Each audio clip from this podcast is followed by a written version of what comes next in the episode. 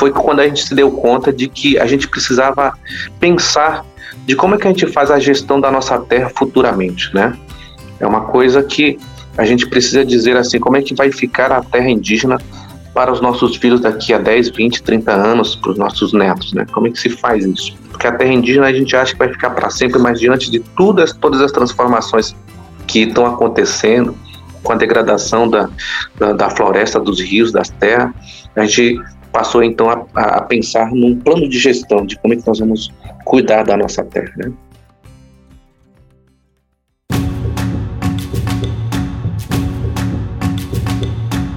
Proteja é a união de esforços em favor das áreas protegidas do Brasil. A iniciativa de vários atores visa facilitar o engajamento da sociedade em ações de defesa, conservação e desenvolvimento sustentável das áreas protegidas no país. Proteja oferece uma biblioteca digital, eventos chamados Proteja Talks e os podcasts Proteja Brasil todos destinados a fornecer informações relevantes e de qualidade e favorecer a troca de conhecimento, a comunicação e a articulação entre os interessados nesse tema.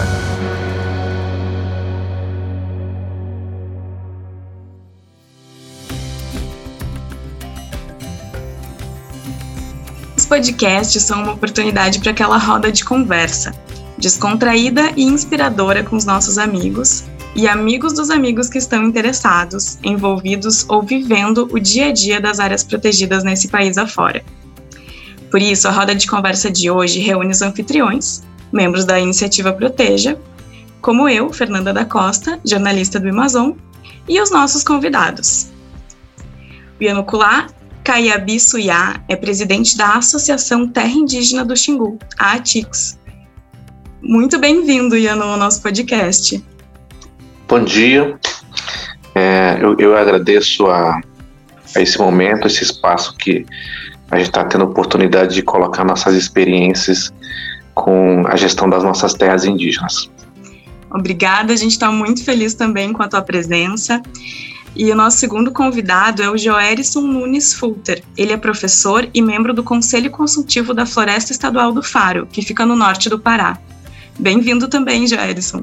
Sou morador tradicional da Floresta Estadual de Faro, atuo há 17 anos como professor dentro desta unidade, faço parte do conselho consultivo desta área protegida e sou colaborador desde a sua concepção em dezembro de 2006.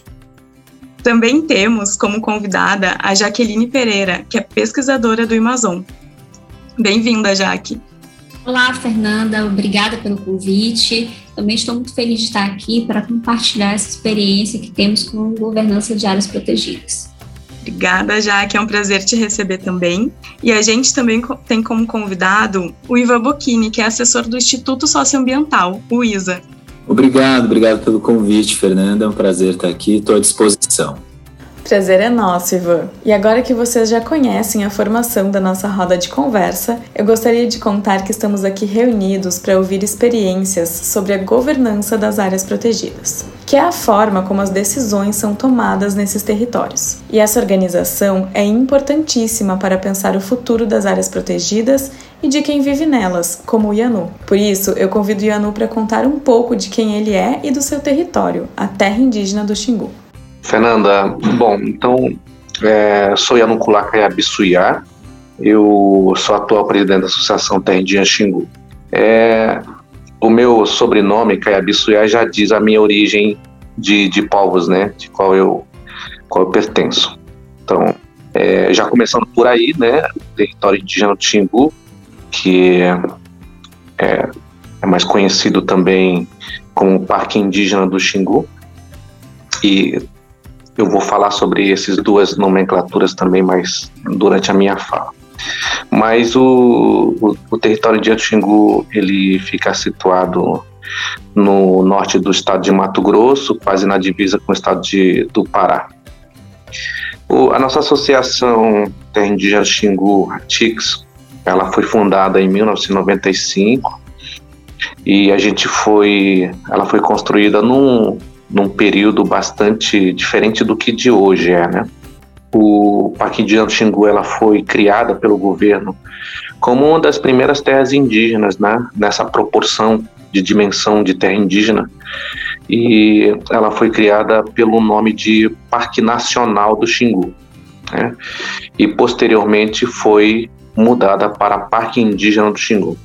Portanto, a geração do, dos xinguanos que se sucederam, né, é, na medida que você vai entendendo a linguagem do não indígena, a gente vai é, é, colocando o que, é mais adequado para nós. E nesse sentido que hoje nós, é, nós povos indígenas do Xingu, queremos que a nossa terra indígena seja é denominada de território indígena do Xingu e não de parque, porque isso tem um outro conceito para nós, não é um conceito muito digno, se tratando de um território sagrado indígena. Né? Nós também chamamos de território indígena do Xingu porque ele é um conjunto de terras indígenas. Né? Nós temos esse parque indígena do Xingu, entre aspas, né? nós temos outras terras indígenas como a terra indígena Wawi, a terra indígena Naruvut e a terra indígena Batuvi. Então, esse conjunto de terras indígenas que a gente denomina hoje como território indígena do Xingu. Você contou então que foi em 95, 26 anos assim desse, desse processo. E imagino que tenha sido um processo muito coletivo. E a gente queria saber como é que vocês decidem, né, dentro desse território, o que pode e o que não pode ser feito, como que, que se dão os processos uh, de decisão entre vocês? A gestão de, de, de, de do território indiano do Xingu é um, é um desafio no bom sentido, né? Porque o território indiano Xingu se diferencia de algumas terras indígenas, né? Pelo fato de é, ela, além desses, desses conjuntos de terras, ela também conta com um, 16 povos indígenas que habitam uma região só. Né? Então o desafio começa por aí em relação a como é que se chega nos, nas decisões ou, é, ou em consensos quando se trata de alguma coisa que se tem que decidir pela, pelos povos ou pela própria terra indígena. Esse desafio ela já vem sendo é, praticada desde do, do, do, do momento que a terra indígena foi reconhecida pelo governo quando se colocou numa terra, numa, numa região só, num, num território só, diferentes é, povos indígenas com diferentes conceitos de visão de mundo, língua né, e modo de viver, né, organização. E isso já é um desafio. É, naturalmente, as lideranças antigas elas vêm é, colocando a, a, a, os assuntos, os temas de decisão procurando sempre o consenso entre os representantes desses povos, né? Mas é, é, o que a gente vem é, avaliando durante esses períodos todos aí, desde da, da criação do território indiano Xingu, é que é, o conceito de como é que se chama esse tipo de espaço, esse, essa instância de da gente decidir as coisas, né, tomar a, a, as decisões, a gente foi é, vamos dizer assim, a gente foi descobrindo outros termos para se chamar esse tipo de, de, de espaços também. Né? Hoje a gente chama de governança indígena do Xingu. Mas quando a gente traz esses novos conceitos, algumas lideranças, algumas comunidades ah, imaginam que seja que esteja sendo introduzido uma novidade nesse sentido, mas não é. O que a gente tem colocado sempre para as lideranças indígenas é que é, esses novos termos que a gente está usando, como a própria palavra governança, é uma coisa que já, já os, os próprios povos indígenas já vinham praticando antes, porque sempre se teve uma organização, sempre teve, se teve uma forma de decidir as coisas. Então, é, na verdade, são conceitos técnicos que hoje a gente utiliza, mas a forma como ela é praticada já é de muito tempo, sempre existiu isso durante essa, esse, esse, envolvimento dos povos indígenas do Xingu com a sociedade não envolvente, a gente tem vários tipos de interferências, né? desde a, a, chegada da frente de colonização em volta do território indígena, a chegada dos grandes empreendimentos dentro, né, no entorno do território indígena, isso vai gerando a necessidade de cada vez mais os povos indígenas do Xingu é, é, encontrarem uma forma eficiente de tomar decisões ou consensos, né? Um acontecimento muito importante há, há, uns 10 anos atrás que forçou a gente a pensar nessa necessidade de uma organização melhor, né? Que foi quando no período a, a, apareceu aquela história de mercado de carbono e tinha várias é, terras indígenas e povos indígenas que estavam é, focando de como é que isso funciona. Esse assunto chegou dentro do território indiano do Xingu e foi um momento muito importante porque a gente estava diante de um assunto muito complexo, muito delicado, sensível para a decisão da liderança indígena, como é que a gente trataria isso. Foi quando a gente se deu conta de que a gente precisava pensar de como é que a gente faz a gestão da nossa terra futuramente, né?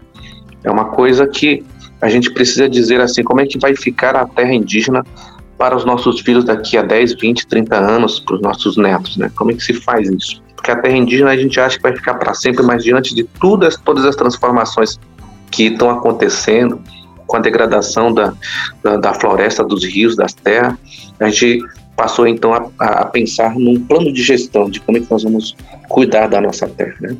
Esse processo aconteceu há uns cinco anos atrás e ela felizmente contou com a participação de todos os povos indígenas, procurando sempre envolver a, a, a juventude nessa discussão, as mulheres, os nossos anciões, né, para que uma ideia, a, a, ideia seja formada por todos. Né.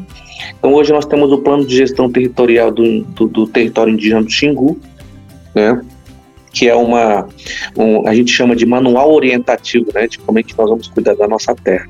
Então, é um documento que nós consideramos um documento vivo, né, porque a gente, a gente pode mudar ela conforme a, as mudanças que acontecem nas, nossa, nas nossas vidas, né, adaptar para que ela não seja um documento ultrapassado e morto. Desafio, é... né, Yanu, para que, que fique um documento vivo, como tu disseste, e que acolha essa diversidade desses 16 povos, né? que integram. Como é que foi essa, essa construção e como é que é deixar esse, esse documento vivo, né? Como tu, tu disseste. Naturalmente, cada povo ela tem o seu, o seu ideal, né? O seu modo de, de, de pensar próprio, até sobre a gestão do território de Antigo. Mas aí existe sempre algum ponto que nós temos em comum. Né? É lógico que a gente respeita aqui dentro do território de Anxingu, a gente respeita sempre a autonomia de cada povo, né? não existe nenhum povo que é, é, é, vamos dizer assim, subordinado a nenhum povo. Nem a própria ter, a Associação Terra Indígena Xingu, ela está acima do, do da, da, autonomia dos povos xinguanos. Né? É, mas existe sempre alguns pontos em comum que nós temos que a gente acha que tem que estar no plano de gestão. Por exemplo, da, da, da proteção territorial né, de, de quais os, o, as, as, ferramentas, quais são os mecanismos que nós vamos usar para fortalecer a fiscalização do território de Xingu para impedir as invasões, tanto de né, dessas, frentes é, de madeireiras, é, por exemplo, de como é que a gente é, trata é, algumas políticas do governo que serão implantadas dentro das comunidades, né? Em que ponto que a gente acha que aquilo ali faz bem ou mal para as comunidades, que não interfere negativamente na cultura dos, dos povos indígenas. É nessa direção que foi construído essa, essa, essas ideias de cada povo para a construção do plano de gestão territorial. E a gente queria saber se tem uh, outras experiências também que se pareçam com essa experiência da terra indígena do Xingu. Ivan, tu que acompanha né, esse, esse processo como assessor do ISA, ele ocorre também em outras terras? Fernanda, sim, ocorre, ocorre em várias terras, né? O, os povos, eles têm se articulado num, num, movimento de assumir o protagonismo sobre a gestão dos seus territórios.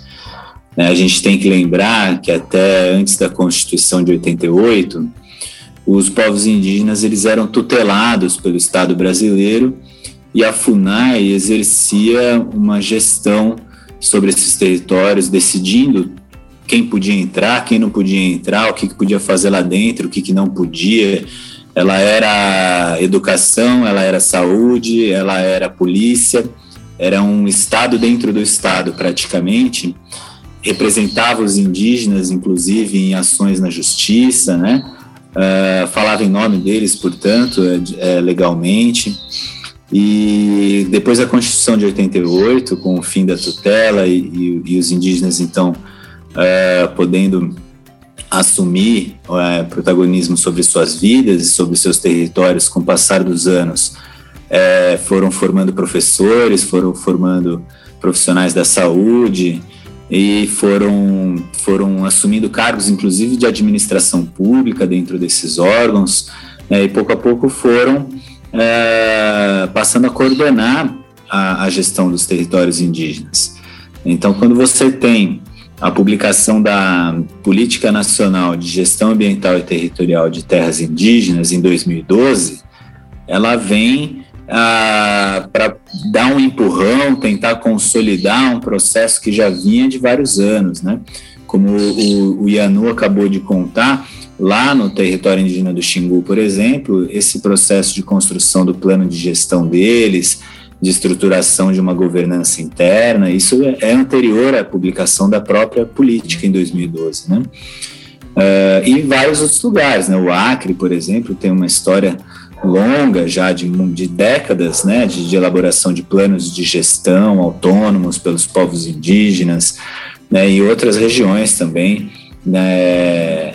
Vários povos se articularam, se organizaram para fazer esse debate de futuro, né, de olhar para frente, né, é, como querem cuidar dos seus territórios, definir regras de uso do, dos seus recursos naturais, é, definir como que se tomam as decisões entre os povos que habitam o mesmo território, até mesmo territórios que são ocupados por um único povo. Isso não quer dizer que não hajam uh, diferenças de ideias, de pensamento entre as lideranças e que também necessitam de uma formulação clara sobre como eles tomam decisões e legitimam as suas decisões internamente e para fora, né, com seus parceiros, com os agentes governamentais. Então, hoje, né, uma, um funcionário da FUNAI ou um servidor público, um agente do Ministério Público ou qualquer uh, parceiro, qualquer representante de, de uma empresa que queira estabelecer um diálogo com os povos indígenas do Xingu, por exemplo, do território indígena do Xingu, ele vai saber exatamente como se dirigir a eles, quais, quais são as instâncias legítimas onde ele pode estabelecer um diálogo e uma parceria, né? quais são os processos ali de tomada de decisão. E aí acabou um pouco aquela, aquela mania que, que existia e ainda existem, né? as pessoas ainda estão aprendendo, na verdade, quando, quando você chega numa terra indígena, não é como se você estivesse chegando, por exemplo, em Marte, né? Levem-me ao seu líder, né? As pessoas acham que vão chegar numa terra indígena, vão falar com o, o, grande cacique e sairão de lá né, com um acordo assinado, pronto, em meia hora podem voltar para casa. E, tá, e não, não é desse jeito que funciona, né? Nós estamos falando de povos, né? Então são, são complexidades, aí, são políticas internas, organizações sociais, tudo isso reconhecido na Constituição de 88. Então é um exercício, né, os planos de gestão, essa política é, nacional indigenista é um exercício de afirmação dos direitos que foram ah, consagrados na Constituição de 88, o direito à diferença, né, o direito a ter a sua própria organização social e política, né, e, a, e, a, e, as possibilidades deles apontarem para o futuro dos seus territórios, e eu diria até mais do que isso, mas é a possibilidade dos povos indígenas protagonizarem a construção do país, do Brasil, né? porque nós estamos falando de 13% do território brasileiro, que hoje é terra indígena, né? e fora toda a dinâmica regional. Né? Então, os, os povos indígenas do, do TIX, lá do território indígena do Xingu, por exemplo, eles, eles debatem com o governo do Mato Grosso as políticas de zoneamento econômico, ecológico e social, eles debatem com o Ministério da Infraestrutura a, a construção de rodovias, debatem com o governo federal né, a, a, construção de hidrelétricas que estão localizadas no entorno dos seus territórios. E eles fazem isso de maneira organizada, né, olhando para o futuro, participando, portanto, da construção do país, do Brasil. Né? Eu acho que é mais até do que autonomia sobre o seu território, mas é uma possibilidade da gente finalmente, finalmente, depois de tantos séculos, poder contar com os povos indígenas para pensar que Brasil que a gente quer. E a gente também queria convidar, então, o Joelison para contar como que essa, esse mesmo processo de construção coletiva de gestão e de governança mudou o dia a dia de quem atua na Floresta Estadual de Faro. Estamos aqui para falar um pouco sobre governança dentro desta unidade de conservação. Falar em governança na Floresta Estadual de Faro é falar dos desafios e da complexidade de gerir um recurso tão, tão enorme, tão amplo e tão heterogêneo e complexo como a unidade Floresta Estadual de Faro. A Floresta Estadual de Faro é concebida por duas comunidades tradicionais, a comunidade de Português e a comunidade de Monte Sião. Essas comunidades, ao início, foram consultadas por meio de consultas públicas, reuniões, capacitações, discussões e outros eventos que tinham como objetivo conscientizar, informar e fazê-los compreender da sua importância. Quanto gestão, houve-se sempre a objetividade de se integrar tanto a gestão técnica por meio da Secretaria de Meio Ambiente do Estado do Pará e o Instituto de Desenvolvimento Florestal e da Biodiversidade, IDEFLOR Bio, e os parceiros Amazon e Imaflora, que estavam conosco, quanto valorizar os saberes, a cultura, a tradição, o modo de vida das populações tradicionais locais. Dessa forma, essa gestão foi construída com muita conversa, com muita visita técnica, com muito intercâmbio, capacitação, oficina.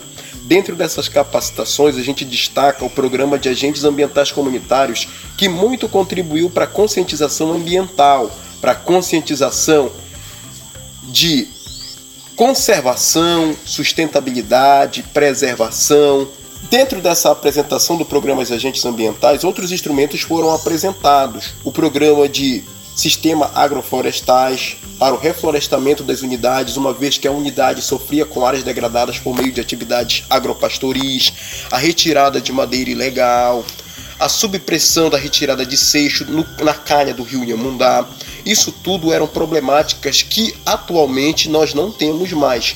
Foi resolvido com a colaboração da comunidade, dos nossos moradores, do Instituto de Desenvolvimento Florestal do Estado do Pará e com a atuação dos nossos parceiros externos, especificamente o Amazon. Desse modo, a gente concebe e concretiza aquilo que nós chamamos hoje de gestão integrada. Né? Gestão integrada quer dizer a união entre essas principais esferas, essas três principais esferas: o Estado, as ONGs organizadas e a nossa população tradicional, que tanto tem contribuído com isso.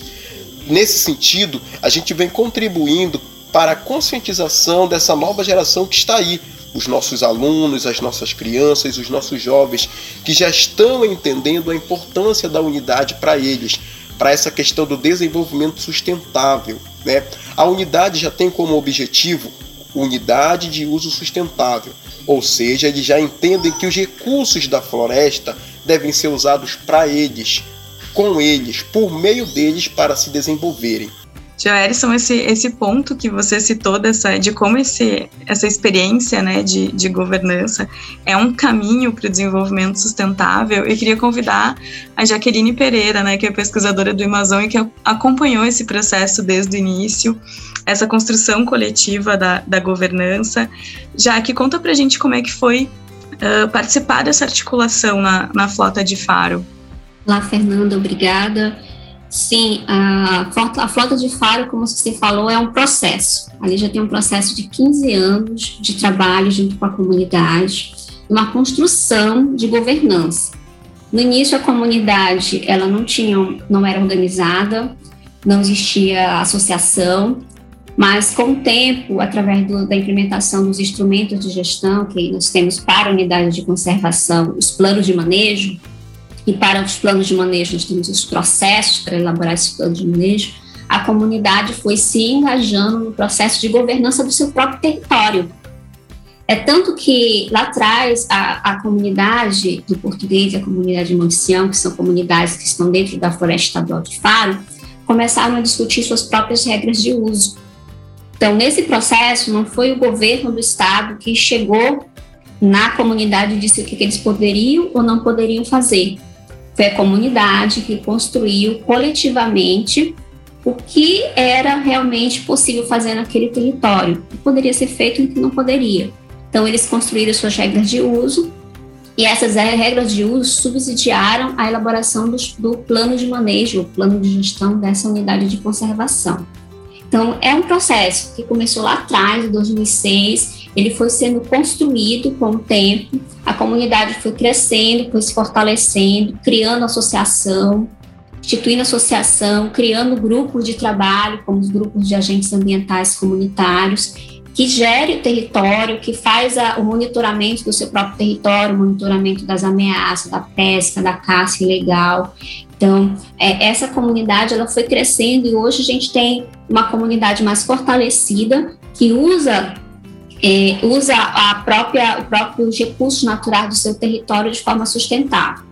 Cabe dizer que dentro desse processo é, de construção foi se fortalecendo um processo que a gente chama de gestão integrada do território.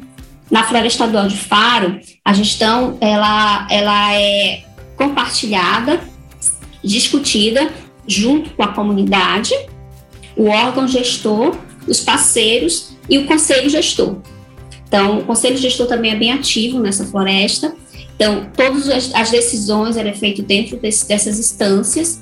É, essa, a própria Floresta Estadual de Faro tem um, uma, uma área que é o Centro Comunitário de Gestão Integrada da Floresta Estadual de Faro, e as decisões são tomadas dentro desse, desse grupo que define o que, como é que vai ser as decisões para esse território. Então, é, é isso, Fernanda. É, é um trabalho árduo, é um trabalho demorado de crescimento, mas traz bons resultados as falas de vocês deixam esse grande recado, né, da importância da escuta democrática no momento das tomadas de decisão. Então, para encerrar essa nossa roda de conversa, eu queria convidar a Jaque, o Ivan, o Ianu e o Joerison para, nessa ordem, dar as sugestões uh, que vocês têm para os nossos ouvintes de que maneira que a sociedade pode apoiar as áreas protegidas, né? Como é que todos nós podemos fazer parte também desse processo de governança que foi discutido hoje. Eu convido você a conhecer nossas áreas protegidas. Elas são nosso patrimônio. Em algumas delas é possível fazer visita, como no caso de alguns parques, algumas unidades de sustentável. Outras você pode conhecer através do nosso site, da nossa plataforma, do Proteja, você conhecer essas áreas protegidas e conhecer os benefícios que ela pode trazer para a sua vida. Hoje elas são responsáveis pelo, pela manutenção do nosso clima, da nossa chuva no sudeste, pelo fornecimento de matéria é, não madeireiros e madeireiros que você usa como uma castanha que você come na sua casa. E essas áreas estão ameaçadas você pode defender essas áreas, você pode falar para um amigo sobre essas áreas protegidas, da sua importância. Você pode, é, você pode fazer um baixo assinado em prol de uma área protegida. Você pode visitar uma área protegida. Saiba que ela é um patrimônio, um patrimônio de todos nós brasileiros. É nosso. Não vamos deixar que elas sejam invadidas ou sejam dadas ou doadas para qualquer uma pessoa. Você tem que defendê-las ela é nosso patrimônio. Eu gostaria de sugerir para os nossos ouvintes, né, já que a gente está falando aqui de governança, indígenas e também dos povos tradicionais sobre seus territórios, na contramão do que vem fazendo o atual governo, ouvissem e respeitassem as organizações representativas desses povos. Então, nós temos, acompanha lá nas redes sociais o perfil da APIB, da Articulação dos Povos Indígenas do Brasil. É, acompanha lá a CONAC, né, dos quilombolas. Acompanha lá também as organizações regionais, como o Conselho Indigenista de Roraima, o CIR, ou a FOIRME, que é a Federação das Organizações Indígenas do Rio Negro. Você tem a própria ATIX, que a gente tem aqui a satisfação de ter o presidente Ian lá com a gente. Você tem a VTKT dos povos Timbira, você tem várias organizações né, dos Guarani, aqui do Sudeste, que falam em nome dos povos indígenas, organizam assembleias e promovem essa, essa governança, essa gestão né, dos, povos, dos territórios e dos povos indígenas do Brasil. E eles é, merecem espaço, né, para falar nos, no, nos ambientes aí de discussão sobre esses assuntos e eles divulgam informação é, qualificada, eles divulgam campanhas que a sociedade pode apoiar. Então, se você entra lá no perfil da APIB, por exemplo, a Sônia Guajajara é a presidente da APIB, você vai encontrar lá todas as mobilizações que estão sendo feitas agora pelos povos indígenas em defesa dos seus direitos. Então, já que estamos falando de governança, a minha sugestão para os ouvintes é que acompanhem nas redes sociais o que estão falando as lideranças indígenas que foram eleitas pelos seus povos, né, pelas suas bases, para coordenar essas organizações representativas dos povos indígenas. Iano, se você puder dar o seu recado final também de como que toda a sociedade pode se engajar né, nesse processo de governança. São tantas mensagens que a gente gostaria de passar para a sociedade, não só brasileira, mas que todo mundo pudesse ouvir um pouco das nossas preocupações, né? Seria muito bom. Tomara que essa, essas mensagens cheguem hein? o mais longe possível, né? É, eu acho que para nós indígenas hoje, a gente tem uma, uma coisa que gostaríamos muito que a sociedade não indígena entendesse. Né? A gente tem um, uma, um velho entendimento né, por parte da sociedade não indígena de que terra indígena é do índio, é, do, é dos índios, e que a sociedade caraíba, vamos dizer, não tem nada a ver com isso. Acho que isso precisa mudar e a gente está percebendo que isso está mudando, porque tem algumas coisas muito claras que mostram isso, que as terras indígenas e as, as terras protegidas, ela tem um benefício que não escolhe, não tem limite de terra, não tem limite de quem beneficia, né? Que é uma questão, é uma questão ambiental mesmo. Nós estamos, nós, hoje nós não estamos falando apenas de terras indígenas, estamos falando de uma questão de sobrevivência enquanto ser humano. Né? Então, nesse sentido, está aí, está muito claro que hoje as grandes discussões da ciência a nível internacional mostram que a floresta é, é um dos principais sustentos das nossas vidas aqui nesse mundo. E as terras indígenas e as, e as, áreas protegidas, elas têm uma função grande nessa, né, nessa história toda aí. Então, hoje, é, quando uma pessoa fala assim, ah, a terra indígena é, é do índio e não tem nada a ver com isso, é, é isso que precisa ser desvendado hoje, né? Porque veja, vejam bem, a gente a gente está falando de, de, uma, de, de umas unidades de conservação, de áreas protegidas, né, terras indígenas, que hoje a gente entende muito bem que elas produzem, elas, elas prestam serviços ambientais que todo mundo se beneficia com isso, não é só os povos indígenas. Né? Até mesmo quem, por, por necessidades econômicas, degradam uma parte da, da, da dessa, desse meio ambiente, né? como desmata, com os desmatadores que precisam plantar, de não sei o quê, elas precisam da água para poder regar os seus grãos, né? precisam de água para poder alimentar né, as suas criações. E as terras indígenas e, a, e, as áreas protegidas, elas têm uma, uma, uma contribuição enorme nisso aí. Né? Então não tem como dizer hoje que as terras indígenas e áreas protegidas elas não têm um benefício para a sociedade inteira. Então a sociedade ela precisa entender cada vez mais isso, de que quando nós estamos falando de proteção, de defesa das terras indígenas, nós estamos falando de proteção da vida. Né? Se antes a gente falava assim, ó, protejam, ajudem a proteger as terras indígenas, porque nós não queremos a nossa cultura destruída, nós hoje estamos falando, proteja isso. Aqui, além da nossa cultura, nosso modo de vida ser destruído, a sua forma de viver também vai ser, a sua qualidade de vida também vai ser diminuída, vai ser destruída, mesmo que esteja distante, seja lá em Brasília, em São Paulo, sei lá onde, mas afeta, né? E a gente fica bastante, é, ao mesmo tempo, contente de ver que tem algumas evidências, que existem evidências que mostram isso, né? É, é, e é muitas vezes interessante isso, porque você hoje, quando você conversa com alguns indígenas, eles, eles falam sobre rios voadores, né? O que, que é esse tal de rios voadores? Indígenas falando em rios voadores, mas que talvez ainda seja um conhecimento que a própria sociedade não indígena desconhece e precisa conhecer isso. Então, é uma coisa que a gente precisa inverter os conhecimentos, né? Vocês.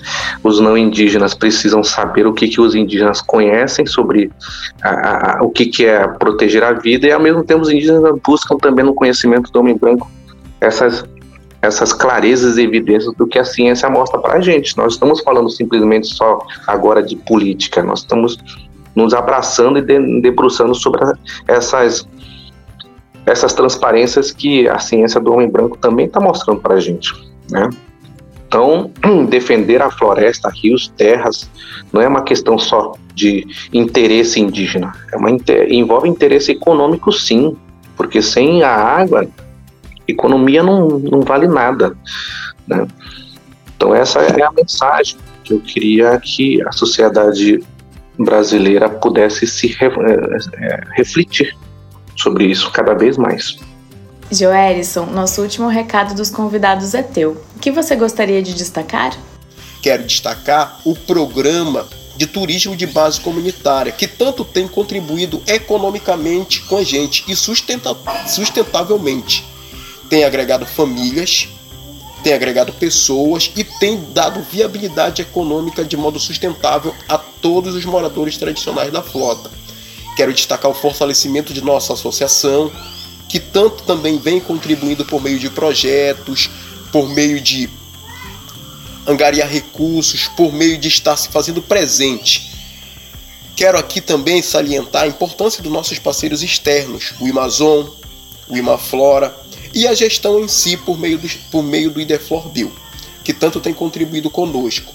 A gente, a gente sente muito, nesse momento de pandemia, estarmos passando por uma situação complexa, assim como toda, praticamente todas as partes do mundo.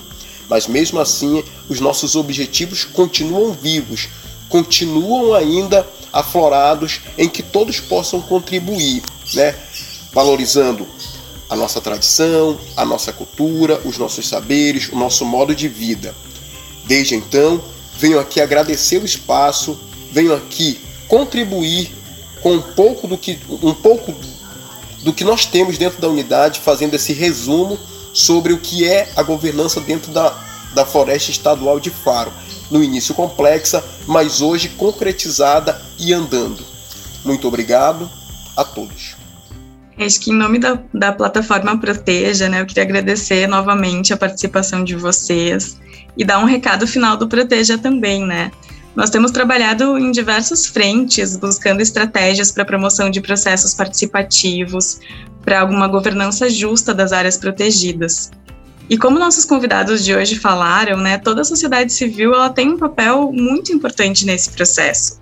Por isso, eu queria convidar a todos e todas para acessarem www.proteja.org e navegarem por lá na nossa biblioteca digital. Tem estudos, tem podcast, tem vídeo, tem reportagens, tem uma infinidade de materiais para que todos e todas possam conhecer e se engajar na proteção uh, desses territórios em todo o país.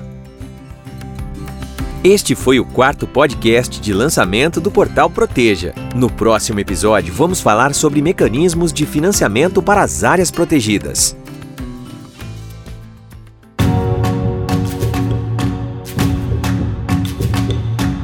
Este podcast é uma realização da iniciativa Proteja. Participe desta iniciativa. Compartilhe o podcast com seus amigos e visite o portal www.proteja.org.